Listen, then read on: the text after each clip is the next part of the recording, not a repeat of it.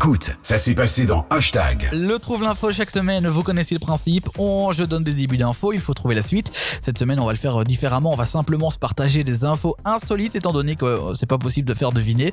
Euh, la première info qui, qui était assez interpellante, assez marrante, enfin, c'est pas marrant, mais c'est quand même dingue. Eh ben, un, un homme britannique a survécu au Covid, à la dingue et au paludisme. Donc voilà, en quelques temps. Et c'est pas tout, puisqu'il a également échappé à la morsure d'un cobra. Ah oui. Donc comme quoi le mec là euh, ces derniers jours euh, ça a pas été vraiment euh, vraiment sympa. Le médecin qui l'a pris en charge a dit pendant qu'il était avec nous il était conscient et présentait des symptômes de morsure de serpent, y compris un flou de la vision et des difficultés à marcher. Il a dit mais ce sont euh, généralement les symptômes passagers et quand il a été admis à l'hôpital ben, bien évidemment il pensait d'abord que c'est le Covid-19 et puis bah, il a expliqué tout ce qui s'était passé et ils ont dit bah, de la chance de toujours être debout parce que t'as quand même eu pas mal de choses. hein. Bah ouais. Euh, le paludisme, le- la Covid, piqûre de serpent, tout ça. Euh, c'est en Inde que ça s'est passé, euh, assez dingue. Alors une autre info, il y a la, plus, la piscine la plus profonde du monde qui est destinée aux plongeurs, Mhm. avec 45,5 mètres de dénivelé. Elle a ouvert ce week-end du côté de Varsovie en Pologne. Elle est baptisée Deep Spot et euh, elle recèle notamment des reproductions de grottes sous-marines. 45 mètres, il y a moyen d'en faire des choses, Ah, a- ouais, des choses sympas. effectivement, ouais. 45 mètres, c'est quand même profond. Il faut avoir euh, un fameux souffle, alors une bonne bouteille avec nous. Euh, donc, un petit peu de chiffres. Il y a dedans euh, 8000 8000 mètres cubes d'eau euh, dans cette piscine. Donc, c'est énorme. Soit euh, 20 fois le contenu d'une piscine standard de euh, 25 mètres de long. Donc, euh, voilà, c'est Ah, hein. énorme. C'est- sûr qu'avec ton petit tuba, tu vas pas au fond. hein. Ah non, là, c'est sûr que ça passe pas. Alors, autre chose, un projet scientifique baptisé Eudoropa ambitionne de créer une bibliothèque olfactive. Donc, olfactive, une bibliothèque olfactive, c'est une bibliothèque d'odeur, pour ceux qui ne connaissent pas euh, Mhm. ce mot, voilà. Eh ben, euh, ils veulent reproduire une bibliothèque regroupant des, efflux, des effluves disparus. C'est-à-dire, par exemple, de recréer des senteurs présentes dans l'Europe au 17e, 18e, 16e, 15e siècle. Ah, Et donc, euh, différents scientifiques, experts et ingénieurs britanniques, européens aussi, sont spécialisés là-dedans et vont contribuer à l'avancée du programme.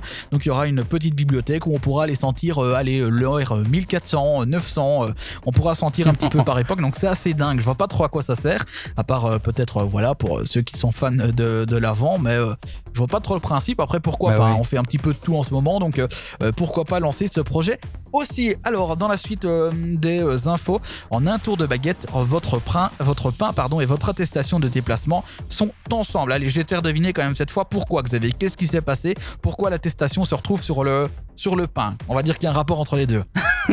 donc une attestation qui est sur un pain?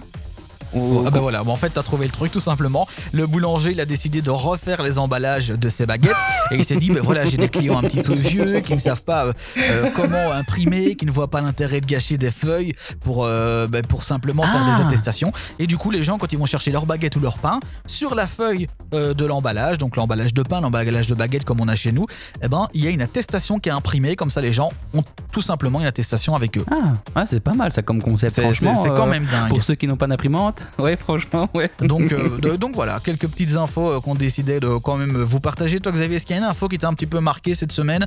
Un truc un peu sympa, un truc qui t'a fait sourire, euh, hormis le Covid Est-ce qu'il y a un petit truc qui t'a un petit peu. euh, bah, qui t'a fait sourire ou qui t'a bien plu? Euh, bah écoute, c'est le euh, de faire comment euh, une nouvelle recette de tartiflette. Ah ouais? Je sais pas si, tu l'as vu, c'est euh, c'est c'est des différents composants que tu dois mettre dans ta tartiflette. Ouais. Et, et franchement, ça, ça avait l'air, ça avait l'air sympa. Et puis j'ai vu aussi que on, on fabrique de plus en plus de, de viande végétarienne. Donc Ouais. c'est plus, c'est pas de la viande réellement, mais c'est plus du, du Végétal et végétal, tout ça, ouais. Ouais, voilà, des, des nutriments ajoutés.